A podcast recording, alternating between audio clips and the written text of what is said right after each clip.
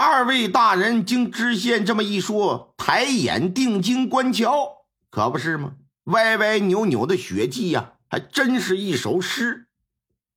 上书四句话：红花凋谢不再还，竹子节节向青天，怨恨泪水流成河，死归地府满阴山。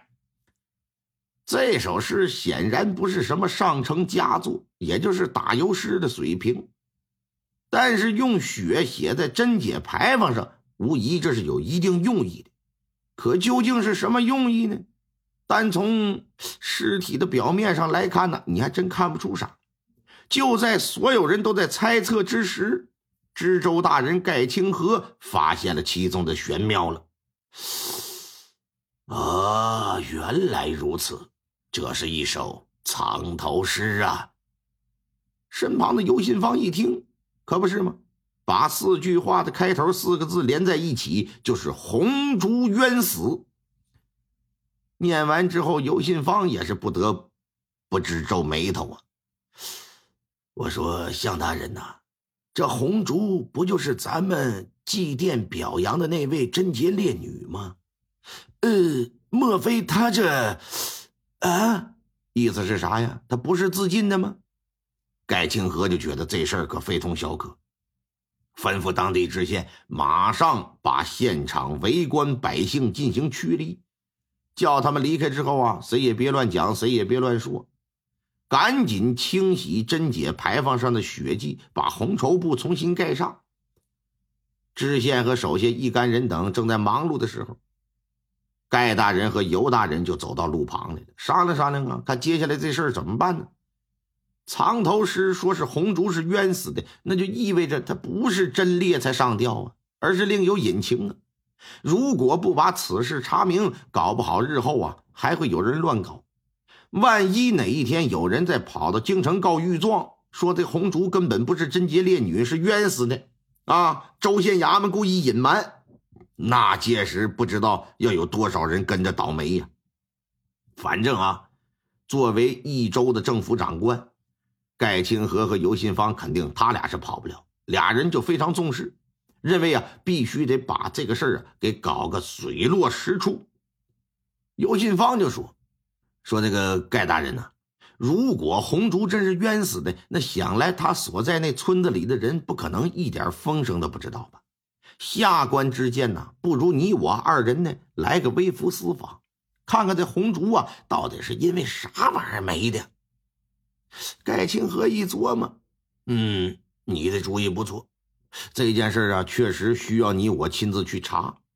如果交给当地知县，万一他弄虚作假，到时候咱俩丢乌纱帽是小，整不好都得砍脑袋。这么着吧，本官呢去他夫家所在的东家庄。你去他娘家小西庄这件事呢，先别往外露，知道的人呢是越少越好。就这么的，转过天的一大早，盖清河呀就装扮成一收山货的商人呢，带着两个打扮伙计一样的亲信，就到了东家庄。尤信芳啊，则是把自己打扮的是一个算命先生，带着一个扮成书童的亲信，就到了小西庄。这夫妇二人生前所在地呀，隔着能有个十里八里的啊。这个东家庄呢，算是一个比较大的村子，有将近两百来户。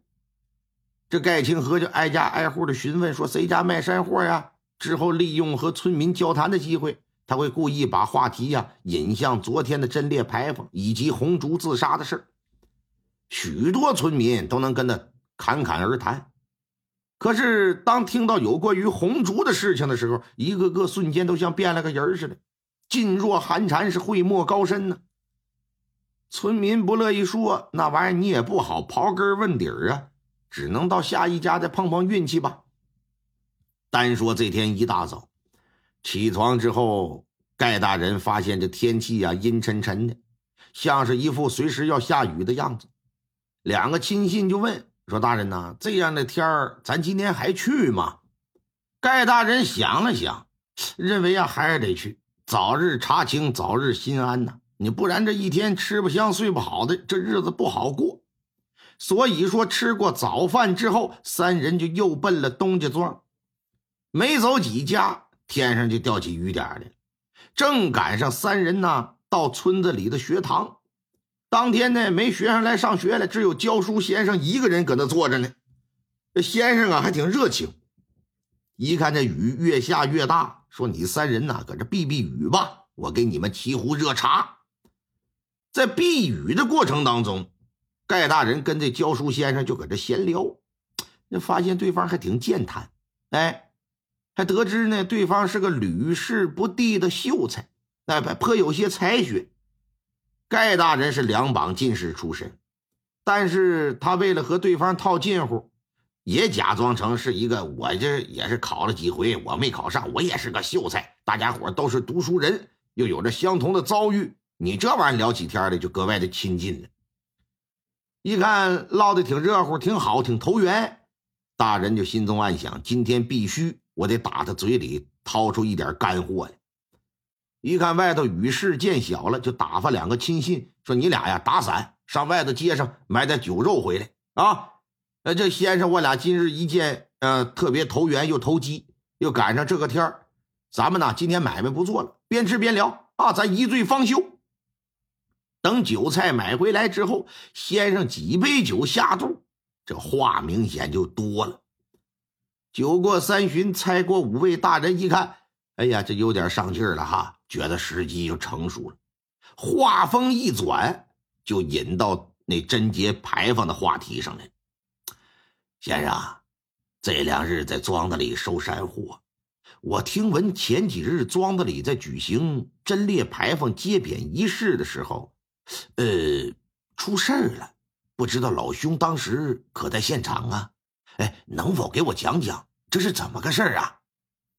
还假装一副挺好奇的样。教书先生把筷子一放，摆了摆手。按理说这样的大事儿啊，我一教书的先生应该去，但实际上呢，我没去，因为什么呀？因为我知道那是假的。骗人的！哼哼，我去干什么呀？我看他们演戏呀！啊啊，假假的！我可是听说那列父乃是当今圣上认定的，所以地方政府才会给他兴建牌坊。那怎么能是假的呢？老兄，你莫非是喝多了吗？这话可不能乱讲啊！哎，我这可不是酒话。我就是这庄子里土生土长的人，这庄子里的大事小情哪个我不知道啊？要说那红烛啊，是被一对奸夫淫妇给害死的，贞洁烈妇的名头不过是被人硬扣上去的罢了。